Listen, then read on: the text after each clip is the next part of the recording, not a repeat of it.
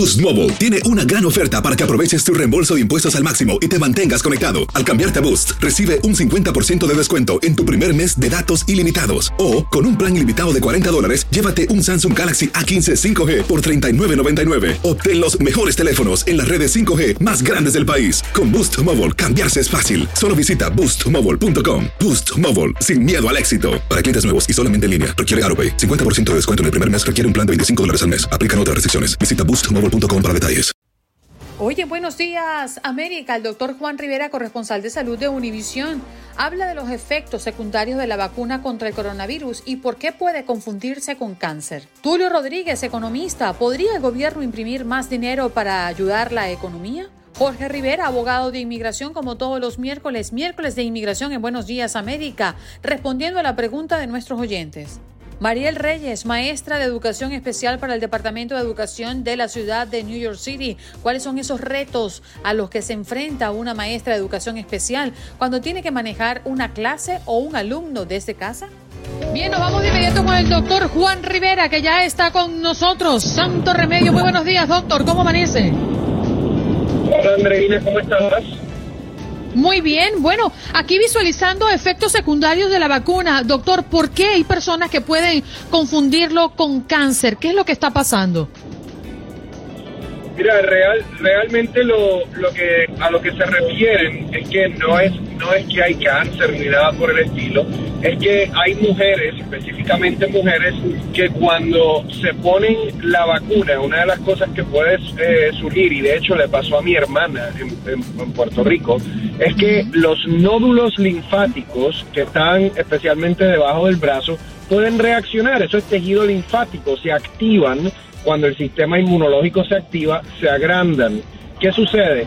Si la mujer se está haciendo su mamograma eh, justo después de haberse puesto la vacuna, esos nódulos linfáticos pueden salir en la radiografía y entonces eh, pueden, eh, o sea, pueden dar la impresión muy inicialmente de que puede haber algún proceso patológico, pero rápido el radiólogo debe saber que son nódulos reactivos debido a la vacuna.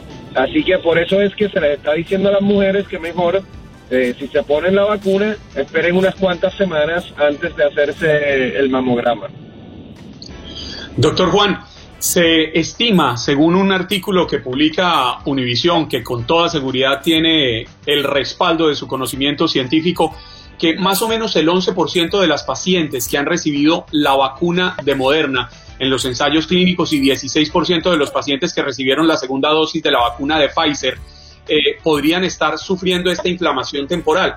Esto sumado a la fatiga, los escalofríos, el dolor de cabeza o el dolor en el brazo que registran algunos, eh, podría generar alertas. Sin embargo, la impresión que yo tengo es que han sido mínimos los eh, resultados adversos, pero muy, muy mínimos. Y esto me permite ser positivo, optimista frente a cómo avanzamos en el proceso de vacunación y la creación de conciencia alrededor de la importancia de vacunarse. ¿Puedo ser optimista, doctor? Definitivamente, Juan Carlos. O, sea, eh, esto puede pasar con otras vacunas también. Yo sé que estamos hablando obviamente de la vacuna de COVID, pero nódulos reactivos pueden surgir también con otras vacunas. Eh, los efectos secundarios de la vacuna de COVID han sido mínimos. Eh, el, realmente la, seguridad de esta vacuna ha sido excelente, eh, probablemente mejor de, de, lo que los científicos esperaban. Así que no hay, no hay, no hay excusa, no hay razón realmente para nosotros los hispanos no ponernos eh, la vacuna de coronavirus. Póngase la primera vacuna que tenga acceso eh, a ella, o sea, puede ponerse la de Pfizer, la de Moderna o la de Johnson Johnson. Hay mucha gente preguntándose, ay doctor, pero me debo poner la de Johnson Johnson o la de Pfizer. La que usted le ofrezcan, póngansela, las tres son muy buenas y los efectos secundarios mínimos. Doctor, me sorprendió un artículo que leí sobre mm, el caso de un bebé nacido en Suecia que no solo nació con COVID-19, sino que además se descubrió que presentaba una mutación del virus. Es decir, este COVID no nos deja de sorprender. Mira, los virus eh, van a mutar. Eh, es, es normal que lo hagan. Pueden mutar dentro eh, de un ser humano o pueden mutar en el proceso eh, en el cual se están trasladando, por decirlo así, yo siempre digo brincando de un ser humano a otro. Eso es eh, normal. Mientras más el virus está en una persona, lo cual por ejemplo puede ocurrir en personas que están inmunocomprometidas, mientras más el virus está en una persona, más probabilidad de que ese virus mute pero es normal, deberíamos esperarlo y te soy sincero, Andreina, eh, para lo que llevamos luchando en contra del coronavirus y todo lo que hemos visto de las variantes, realmente todavía yo no he visto como que eso ha causado un problema mayor. Sí estamos pendientes, pero las vacunas nos están protegiendo. Doctor Juan, el presidente Joe Biden cree, y lo hemos dicho varias veces, que se terminará el proceso de vacunación, que Estados Unidos habrá podido cumplir la meta antes de finalizar el próximo verano. Esto nos llevaría a una inmunidad eh, de rebaño, una inmunidad colectiva, pero nos alargaría todavía el, el proceso del uso de la mascarilla. Y usted nos lo explicaba hace una semana.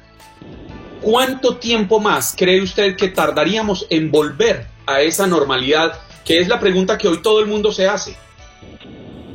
Juan Carlos, lo que sucede es que cuando mucha gente hace esa pregunta, lo visualizan como algo que ocurre de la noche a la mañana. Eh, poner una fecha para todo el mundo volver a la normalidad y ya, y no es así. Es un, es un volver a la normalidad de manera paulatina. Y ya ustedes lo están viendo en las recomendaciones de los Centros de Control de Enfermedades en cuanto a la gente que se vacunó.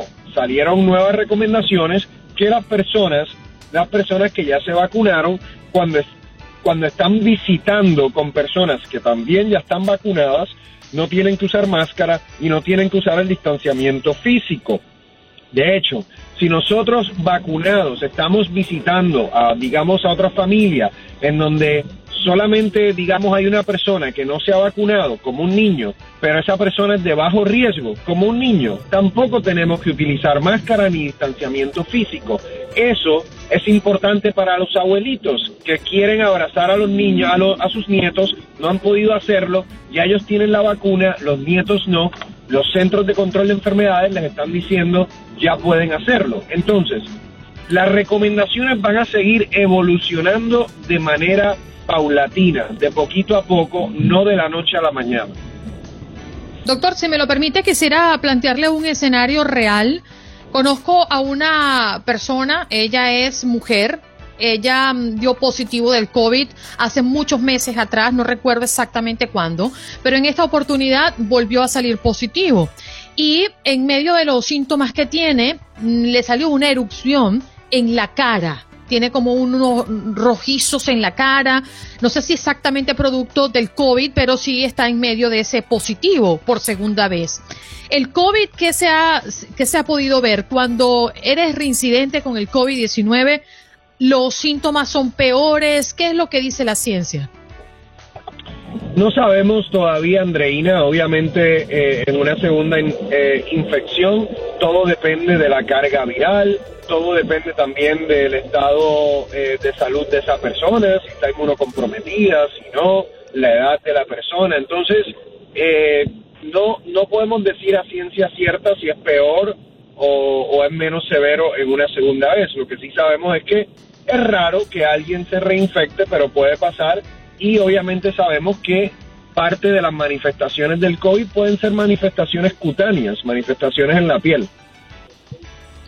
Y mucho más raro que alguien que se reinfecte pueda llegar a perder la vida, porque muchas personas quedaron asustadas cuando se registró esa noticia hace unos días, que un paciente que había sido contagiado dos veces murió en la, en la segunda oportunidad.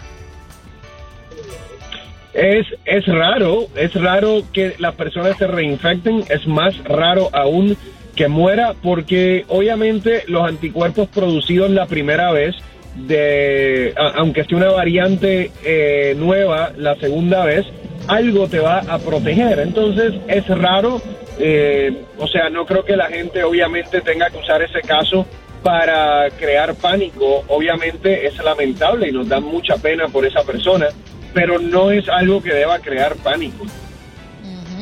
Doctor, un abrazo, gracias por estar con nosotros en Buenos Días América, lo esperamos todos los miércoles. Gracias, cuídense. En Buenos Días América. Buenos Días América. Tu opinión importa. Nuestras redes sociales. Facebook. Buenos Días AM. Tu opinión importa. Instagram. Buenos Días América AM. Buenos Días América AM. Tu opinión importa. Día 49 de Joe Biden en la presidencia. ¿Cómo va su agenda?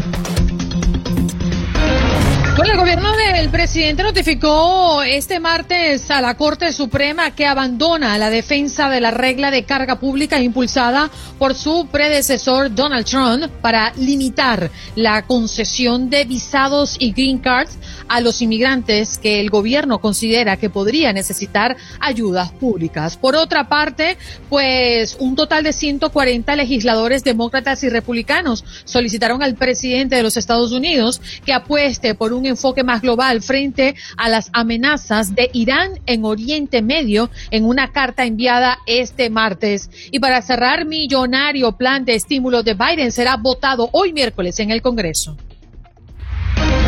Día 49 de Joe Biden en la presidencia. ¿Cómo va su agenda?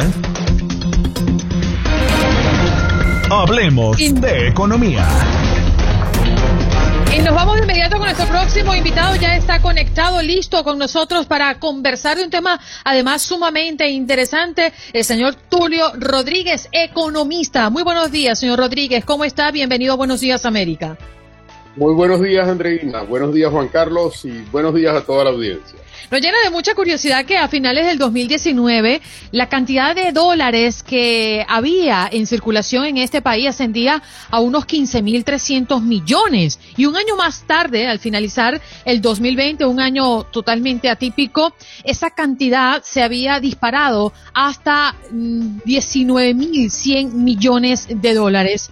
¿Por qué Estados Unidos decide imprimir más dólares que nunca en el 2020 y es si esto es una acción que usted considera podría repetirse en este 2021, señor Rodríguez. Sí, siempre les he comentado que uno trata de ser eh, más bien laxo en lo, en lo que uno dice. Pero también quiero hablarles hoy un poquito de filosofía económica. La economía no es una ciencia exacta y tiene que ver con seres humanos. Y hay quien dice que todo va a estar bien, que la pandemia va a estar bajo control, y entonces lanzamos dinero a la calle a manos llenas, dinero que no tenemos. Hoy en día la deuda es 28 trillones de dólares, que es 120% por encima del ingreso.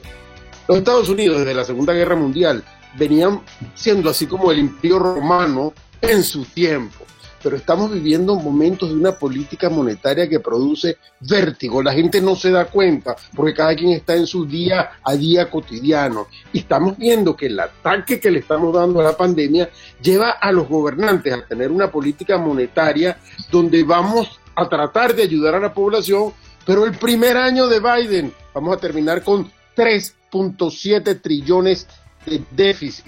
Esto es algo que va a tener consecuencias.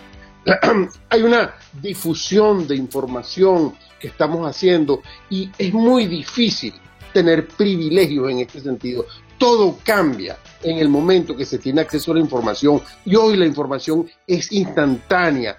¿Cuál es la fortaleza del sistema americano? ¿Cuáles son nuestros activos? Bueno, la fuerza militar, como me han oído decirlo, tenemos una capacidad militar muy fuerte el mercado de consumo, que podemos consumir cuanto bien le tiremos porque hay una clase media fuerte y eso da estabilidad a los productores, y el dólar. Los Estados Unidos son el único país en el mundo que cada vez que necesitan un dólar lo imprime y no pasa nada. Y esto es un pilar fundamental, pero eso pudiera estar en juego en este momento.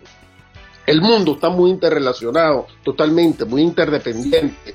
Y esto define y limita ese proceso atávico del ser humano que quiere dominar, que quiere tener control. Y nos detenemos a pensar por un momento dado, hay razones para tener guerras y razones para colaborar. Y a menos como dicen algunos por allí, que vamos a reducir la población porque somos muchos y no alcanza para todo, pareciera que estamos en un momento que no es de guerra. Sin embargo, es muy difícil estar bien en América si Europa y Asia están mal y viceversa, porque este es un mundo que está, como les decía antes, muy interconectado.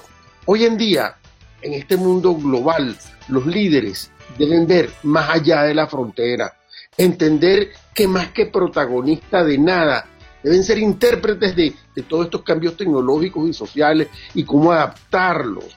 Esto es un proceso de madurez. Los políticos en los tiempos contemporáneos son parte de su propia incapacidad de juzgar a los eventos. Los políticos eh, son, se han convertido en una serie de que cabezas que han cura sin sindéresis. Rápidamente les doy una cifra. En el tiempo del presidente Bush, la deuda se incrementó en 5.8 trillones. En, la, en el tiempo de Obama se incrementó en 8.5 trillones. En tiempo de Trump, 6 trillones en cuatro años. Biden va a terminar el primer año con 3.7 trillones de déficit. ¿Hacia dónde nos vamos? Es la pregunta. Perdóneme que lo interrumpa, pero la gran pregunta que muchas personas se hacen hoy y es qué tan grave sería imprimir más dinero. Yo recuerdo que hace muchísimos años uno veía el billete, por ejemplo en Colombia, y decía 50 pesos oro, y era el respaldo que tenía ese dinero en oro guardado por los gobiernos. Hace muchísimo dejó de utilizarse eso. ¿Qué tan dañino para la economía es imprimir billetes? Eh, imprimir billetes como tal implica la generación de deuda. ¿Cómo imprimes billetes? Tú emites deuda, esa deuda se los vendes a los chinos o a los japoneses y a través de eso obtienes liquidez. Eso no son más que asientos contables, pero esa deuda de alguna manera te va cargando sobre el país. En 28 trillones de dólares, esa deuda no es pagable. Y entonces está frente a un tema de gran especulación. Hay un comentario, nosotros sabemos que el, el mundo se mueve a través de una cosa que se llama el sistema SWIFT SWIFT se llama eh, Society of Worldwide Interbank Financial Telecommunication, que es como se intercambia dinero entre los países y cómo se pagan las cuentas entre los países.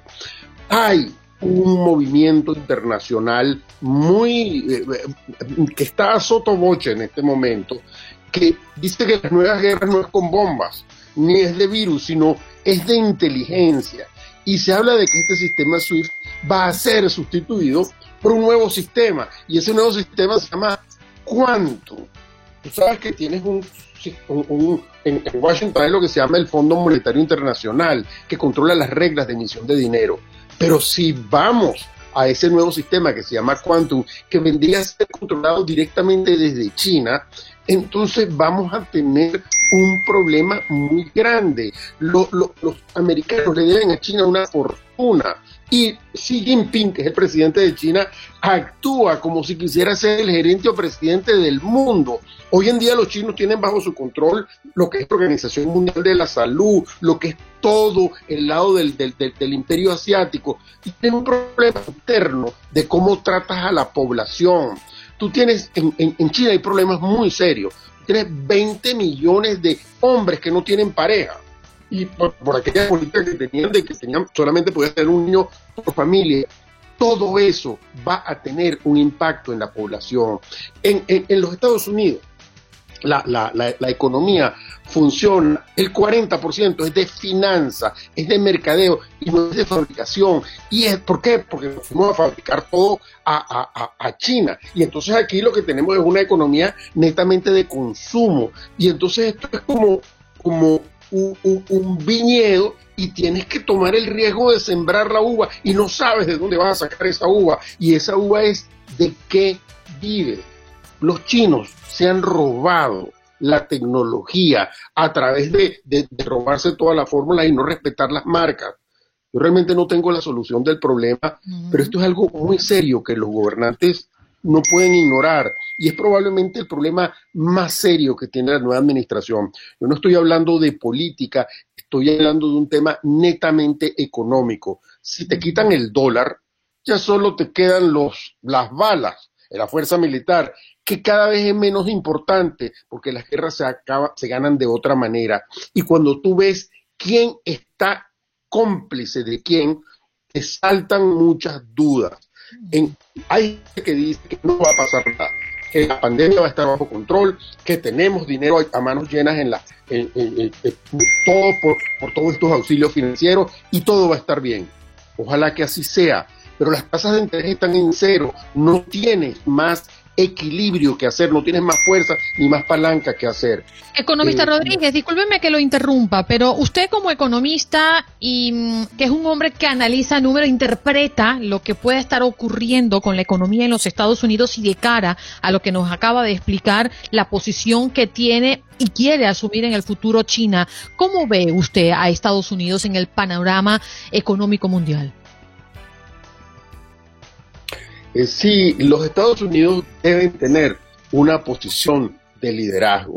Para tener una posición de liderazgo tienen que tener control de la deuda. Para tener control de la deuda tienen que tener control de la moneda. Para tener control de la moneda hay que saber si el sistema SWIFT es el que va a seguir perteneciendo, eh, prevaleciendo o es el sistema Quantum.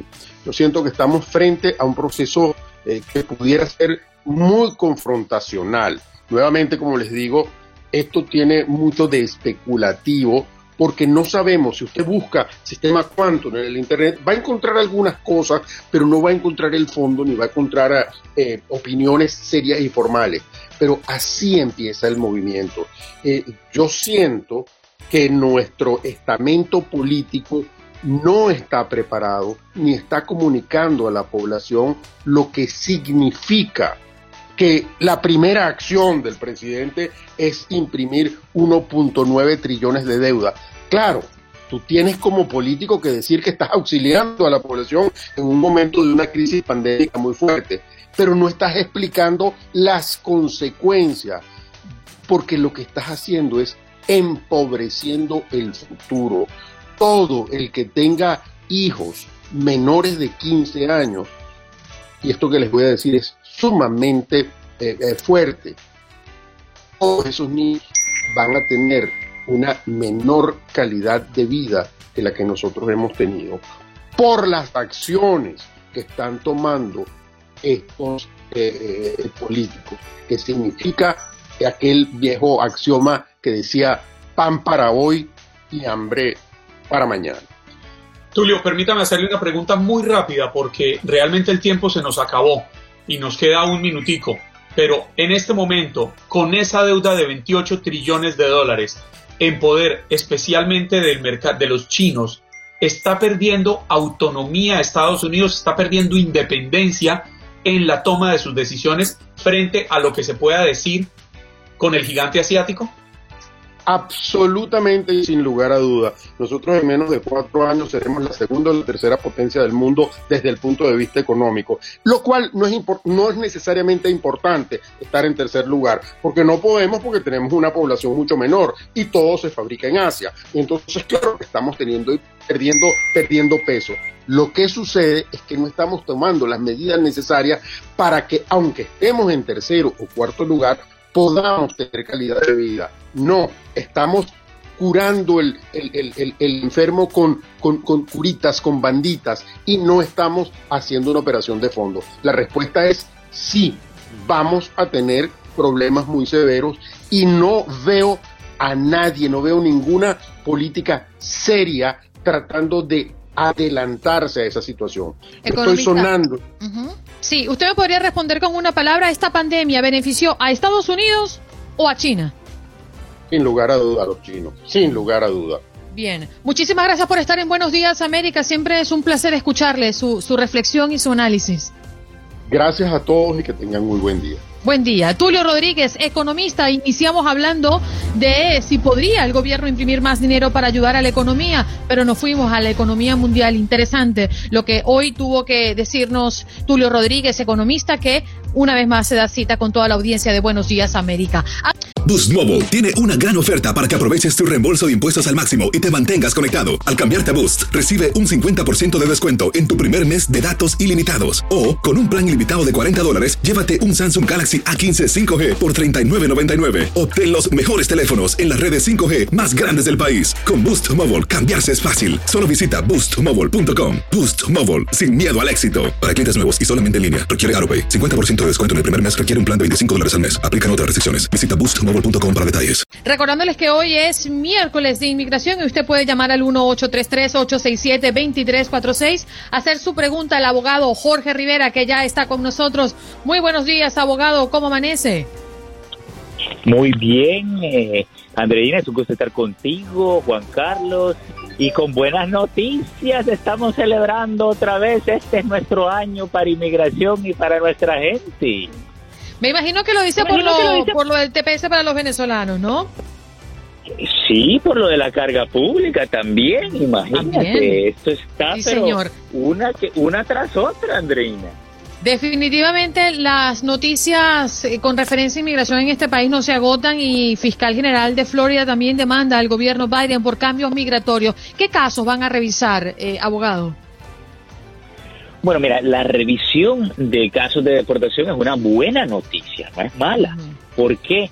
Porque ellos van a revisar los casos de personas que están detenidas, personas que tienen orden final de deportación, para ver, eh, bueno, si es que paran esas deportaciones, sueltan a las personas, qué beneficios les pueden dar. Así que es algo favorable.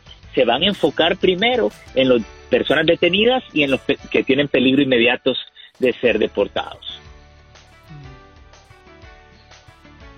Perdón, me, enredé aquí escribiéndole a don Carlos Vélez. Jorge, muy buenos días, un placer saludarlo. Extrañándolo aquí en la pantalla, pero sabemos que está cumpliendo con una obligación muy, muy importante. Esta carga pública fue uno de los proyectos que impulsó el presidente Donald Trump. Lo que yo no he podido entender muy bien es si al cambiar el gobierno, el actual gobierno debería defender eso o simplemente puede dar un paso al costado y decir yo me retiro y ya esto no hay quien lo defienda? Bueno, mira, hay diferentes maneras de hacerlo. Una de las maneras era emitir una, una orden ejecutiva que simplemente ya no se iban a aplicar las reglas de carga pública de la administración de Trump, pero decidieron no hacerlo así. Fíjate cómo lo hicieron. La Corte Federal había bloqueado eh, la carga pública a nivel nacional inmigración, a través del Departamento de Justicia, había apelado hasta la Corte Suprema. Entonces ahora, el día de ayer, anunciaron que ya no iban a seguir apelando. Entonces, como ya no siguieron apelando de parte del Departamento de Justicia, lo último que queda es el bloqueo a nivel nacional de las nuevas reglas de carga pública y ahora anunciaron ya oficialmente que van a regresar a las reglas eh, que se iniciaron durante la presidencia de Clinton eh, que solo te descalificaban si tú recibías cash o su equivalente, o sea que las estampillas de comida, el Medicaid eh, y eh, la ayuda de la vivienda no te descalifica para la residencia. Mm. Ya tenemos las líneas llenándose, abogado, a través del 1833-867-2346 con las consultas personales. Muy buenos días, Francisco. Adelante, te escuchamos con tu pregunta. Sí, buen día, Andreina. ¿Cómo están todos por allá? Le estoy llamando desde República Dominicana. La pregunta mía es, este, yo solicité la ciudadanía y con el formulario N648, ¿qué probabilidades hay de que, porque no sé cuántas preguntas me harán, eh, a ver qué me dice el abogado? Bueno, ese formulario es para que no tenga que tomar el examen de historia y gobierno.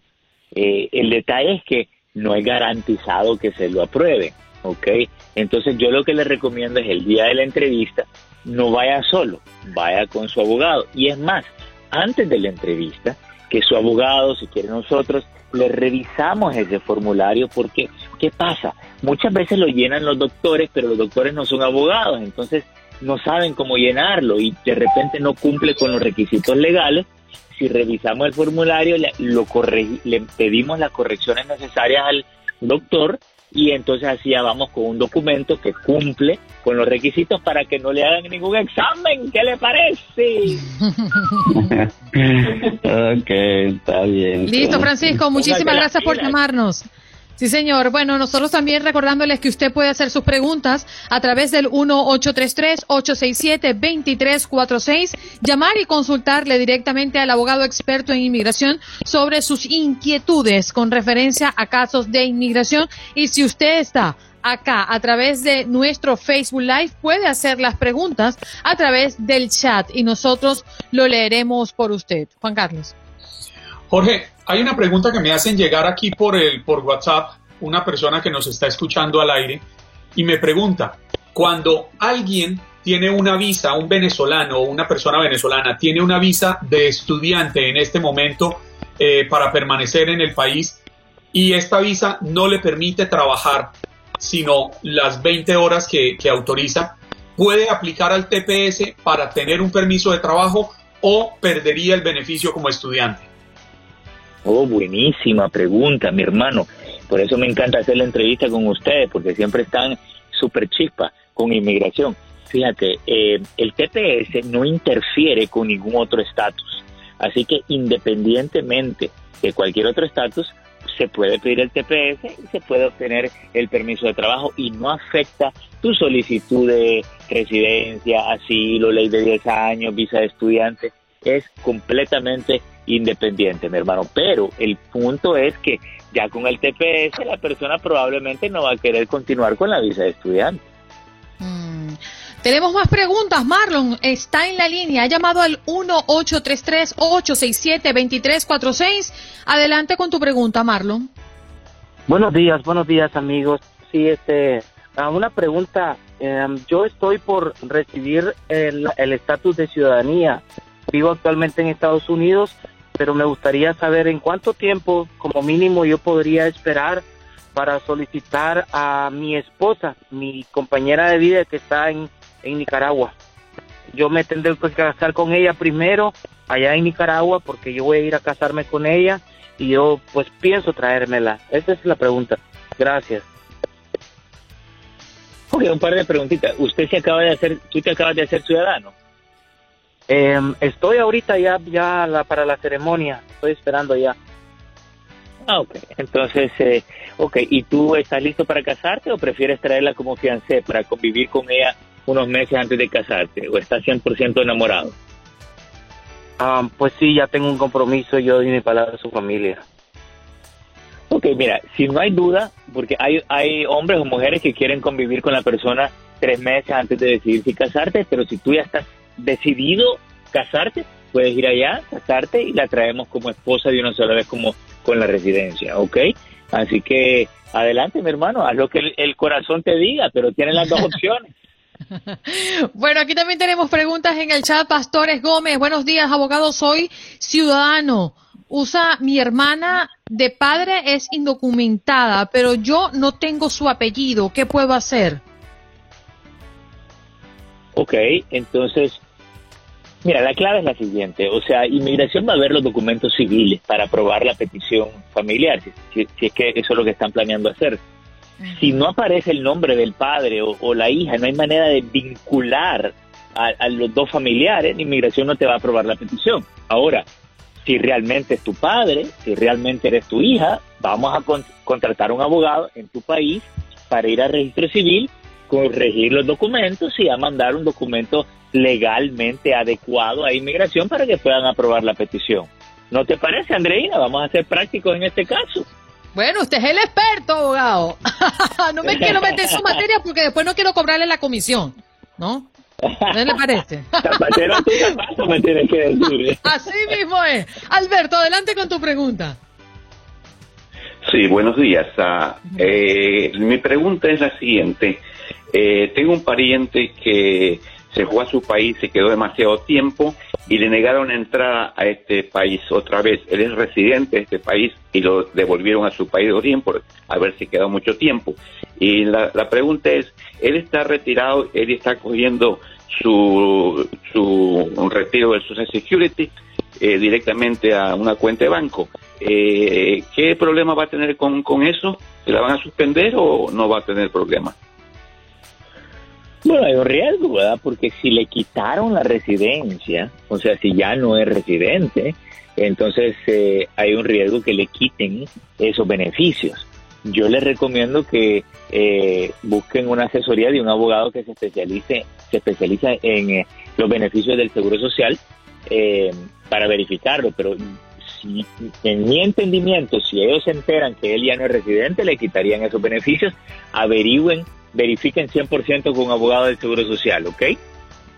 Muchísimas Las líneas, gracias Alberto, las líneas se llenan, ahora tenemos a Juan, adelante Juan con tu pregunta al abogado. Sí, eh, yo tengo una pregunta para el abogado. Yo, yo tengo una aplicación de Visa U que la hice en, en diciembre del, del 2017. ¿Cómo estará eso ahorita? Bueno, mire, lo último que chequeamos, que, que chequeé, eh, estaba en abril del 2016. Eh, y eso lo chequeé la semana pasada. Así que usted lo puede chequear entrando al website de inmigración buscando los tiempos de procesado.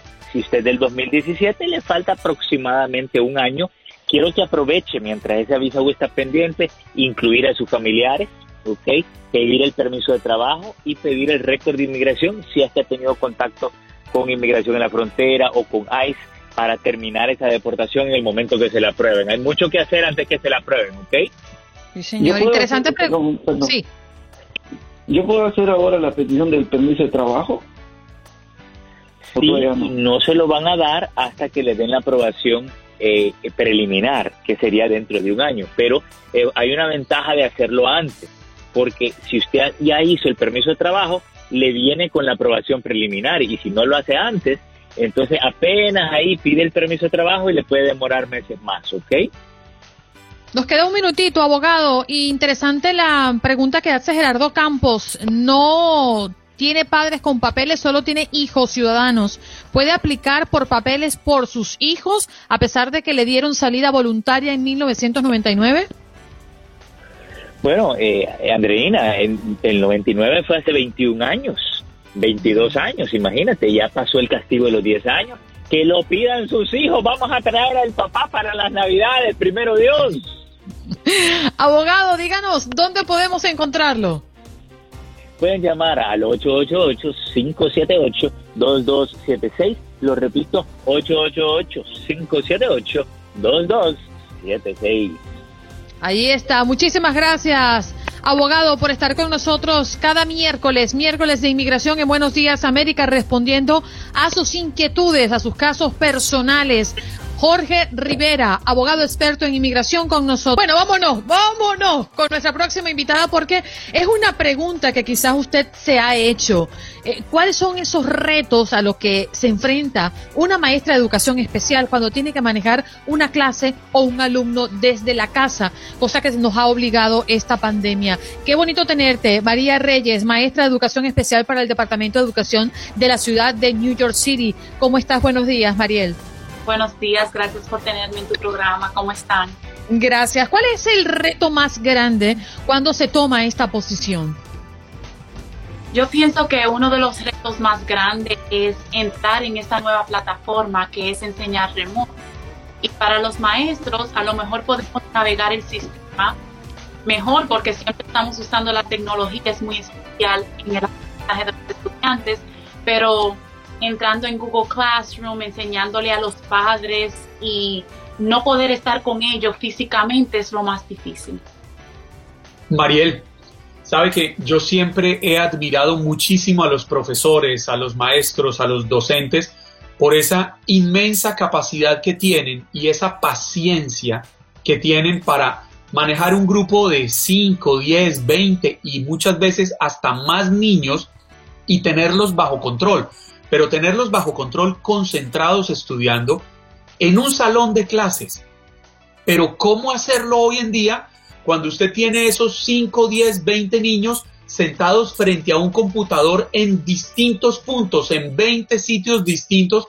¿Cómo hace para controlarlos y garantizar que estén concentrados estudiando? La verdad que es muy difícil, especialmente cuando uno, uno no tiene total control de lo que está pasando en sus hogares. Muchos de los estudiantes están en sus casas con otros niños, a veces no tienen el espacio, eh, a veces hay sonido y la verdad que uno tiene muy poco control de lo que pasa en la casa. Y el mejor trabajo que nosotros podemos hacer es tratar de hacer las lecciones, las lecciones lo más interactuante posible para que ellos estén pendientes a lo que uno está enseñando, pero la verdad que es muy difícil. Y al, al principio de la pandemia muchos de los estudiantes tenían entusiasmo porque ya estaban fuera de clase por mucho tiempo, pero mientras el tiempo va pasando, la verdad que ellos están perdiendo ese ánimo, esa chispa de la educación, porque simplemente están cansados y quieren estar en el curso, quieren estar en el aula con los maestros, con los otros estudiantes y simplemente uno trata, pero es difícil. Mariela, a mí me gustaría que antes de finalizar esta entrevista pudieras darle un consejo a los padres y a los representantes, que son los que primero van a ese campo de batalla en pro de que sus niños o niñas especiales puedan tener una mejor educación y así trabajar en la evolución de cada uno de ellos. Bueno, mi consejo sería que, que no pierdan la fe, que sigan ayudando a sus niños desde las casas, pero yo tengo que entender que muchos padres están trabajando, y yo sé que siempre tienen las mejores intenciones a los administradores, a los representantes que traten de facilitar más ayuda para los estudiantes, a lo mejor mandándole eh, libretas, lápices y otras cosas que no solamente sea artículos tecnológicos, porque los niños tienen que entender que todavía la academia sigue y que tienen que seguir aprendiendo, pero estamos aquí todos luchando y simplemente le deseo lo mejor y aquí como maestra representando al Distrito 75, eh, le deseo lo mejor especialmente a los estudiantes con discapacidades porque es muy difícil para ellos. Sí, Mariel, una preguntita muy rápida. Ya nos dijo, a los niños les hacen falta los salones, las aulas de clase. ¿A ustedes, los profesores, les hacen falta sus niños? Claro, definitivamente ellos son los que llenan nuestro corazón, por eso es que uno va al trabajo, por ellos. Y especialmente como sigo diciendo, los estudiantes de educación especial necesitan ese roce con el maestro. Muchos de ellos tienen discapacidades físicas y necesitan moverse en, en un curso, necesitan interactuar físicamente con otras personas y estando en la casa están muy limitados y ellos son estudiantes que requieren de muchos servicios y en la casa simplemente no pueden recibir eso. Mm. Mariel, muchísimas gracias por estar en Buenos Días América y nuestro reconocimiento por esa labor tan extraordinaria que ustedes hacen en pro de la educación de nuestros niños y aún mucho más valorado cuando estamos hablando de educación especial, sabiendo que en tiempos de pandemia, si es difícil llevar una educación de manera remota, imagino que el contacto con los niños, el contacto con los padres es definitivamente mm, importante y determinante para evolucionar en la educación de cada uno de nuestros pequeños. Un abrazo. Muchas gracias por tener en tu programa. gracias a ti por tomarte el tiempo y venir a Buenos Días América. Mariel Reyes, maestra de educación especial para el Departamento de Educación de la ciudad de New York City. ¿Cuáles son esos retos a los que enfrenta una maestra de educación especial cuando tiene que manejar una clase o un alumno desde la casa? De eso conversamos en Buenos Días América. Gracias por escuchar el podcast de Buenos Días América. Recordándote que en las redes sociales puedes conseguirnos en Facebook como Buenos Días AM, en Instagram Buenos Días América AM y este nuestro podcast todos los días, un podcast nuevo. Boost Mobile tiene una gran oferta para que aproveches tu reembolso de impuestos al máximo y te mantengas conectado. Al cambiarte a Boost, recibe un 50% de descuento en tu primer mes de datos ilimitados. O, con un plan ilimitado de 40 dólares, llévate un Samsung Galaxy A15 5G por $39.99. Obtén los mejores teléfonos en las redes 5G más grandes del país. Con Boost Mobile, cambiarse es fácil. Solo visita boostmobile.com. Boost Mobile, sin miedo al éxito. Para clientes nuevos y solamente en línea, requiere AroPay. 50% de descuento en el primer mes requiere un plan de 25 dólares al mes. Aplican otras restricciones. Visita Boost para detalles.